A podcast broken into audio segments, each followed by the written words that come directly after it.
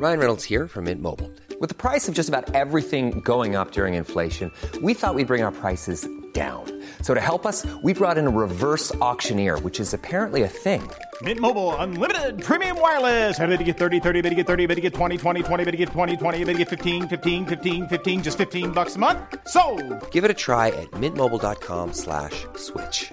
$45 upfront for three months plus taxes and fees. Promo for new customers for limited time. Unlimited more than 40 gigabytes per month. Slows. Full terms at mintmobile.com.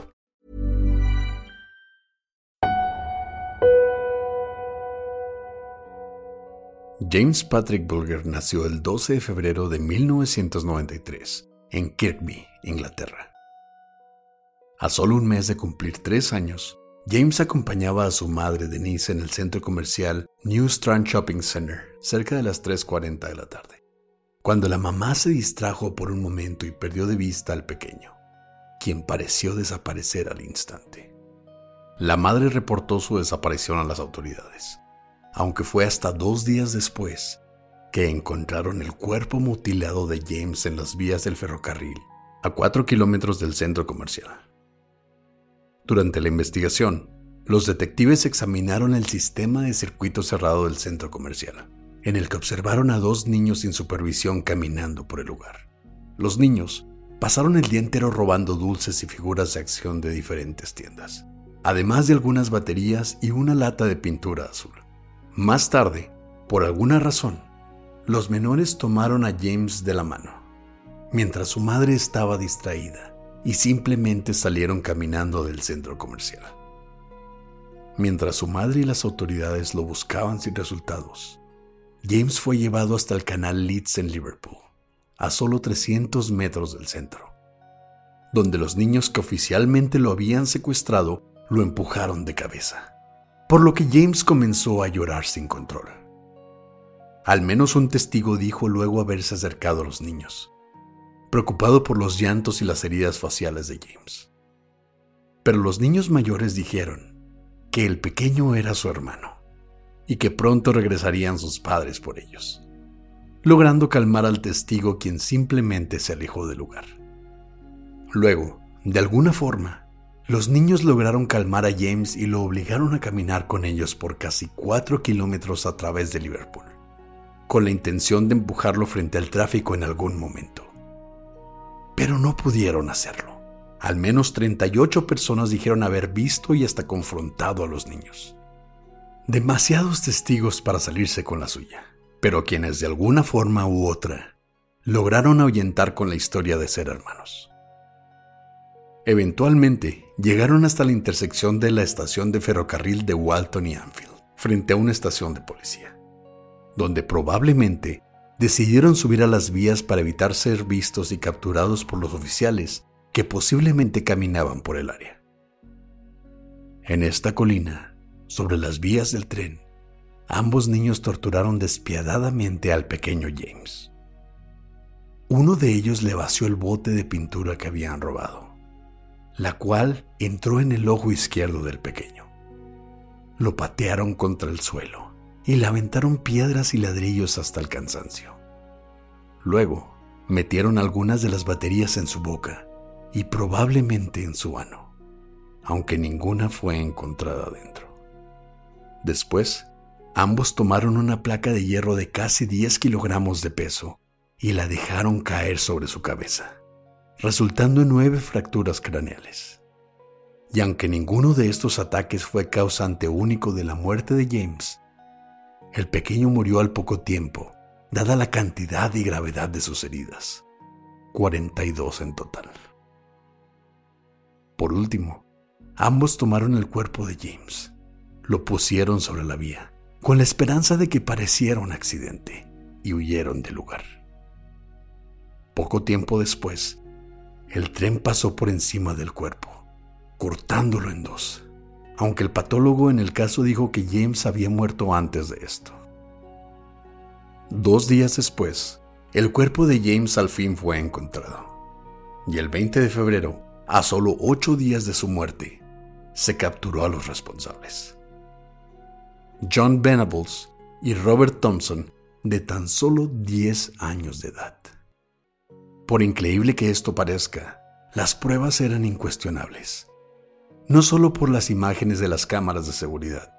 Además, ambos tenían restos de la misma pintura encontrada en James en sus ropas, sangre en sus zapatos y el botín de Robert había dejado una marca distinguible en la mejilla de James.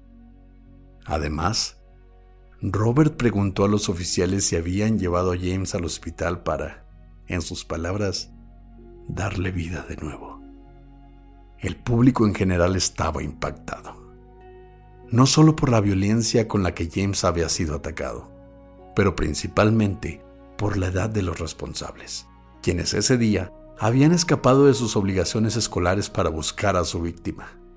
Pero sobre todo, el país entero estaba furioso con las autoridades, quienes protegieron las identidades de John y Robert, a quienes se les conocía simplemente como niño A y niño B durante los reportajes.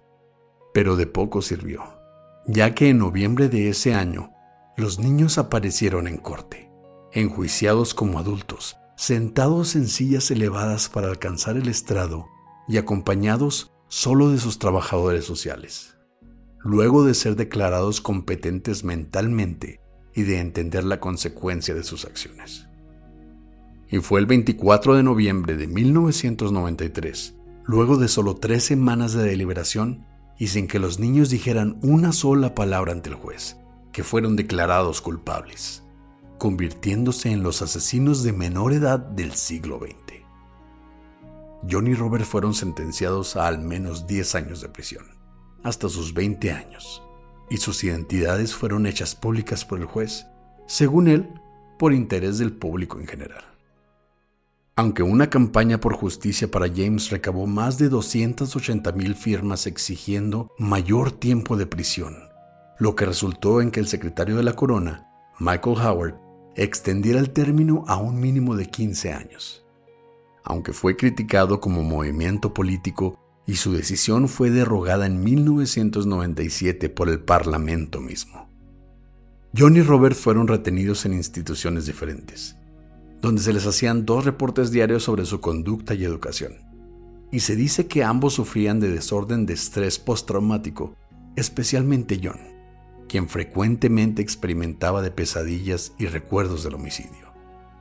Hasta que, en 1999, los abogados de ambas familias lograron apelar a la Corte Europea de Derechos Humanos, bajo el argumento de que los niños habían sido injustamente juzgados, y sus sentencias fueron reducidas de 10 a 8 años. Y en junio del 2001, luego de seis meses de evaluación final, fueron liberados bajo el supuesto de que ya no representaban peligro al público en general, aunque bajo libertad condicional de por vida. Luego, John fue arrestado en el año 2010 a sus 28 años de edad, cuando admitió ante la corte de haber descargado y compartido pornografía infantil, por lo que fue recluido hasta el 2013 después de ganar libertad condicional de nuevo. Cuatro años después, fue arrestado y sentenciado de nuevo por el mismo crimen, con sentencia de tres años y cuatro meses en prisión. La última noticia fue cuando se le negó en libertad condicional en septiembre del 2020.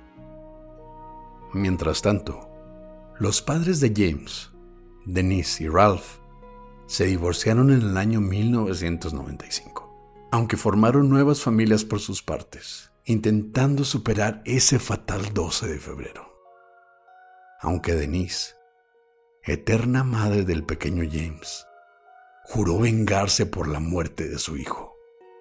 Tanto que en el 2004, luego de recibir información anónima, logró localizar a Robert a quien tuvo a solo metros de distancia. Pero para sorpresa de ella, fue incapaz de atacarlo o siquiera moverse. El odio y rencor hacia el asesino de su hijo la paralizó dejándola solo con el recuerdo del pequeño de 10 años que le había quitado a su propio hijo. Ahora caminando por ahí, para siempre, bajo su supervisión y su merced.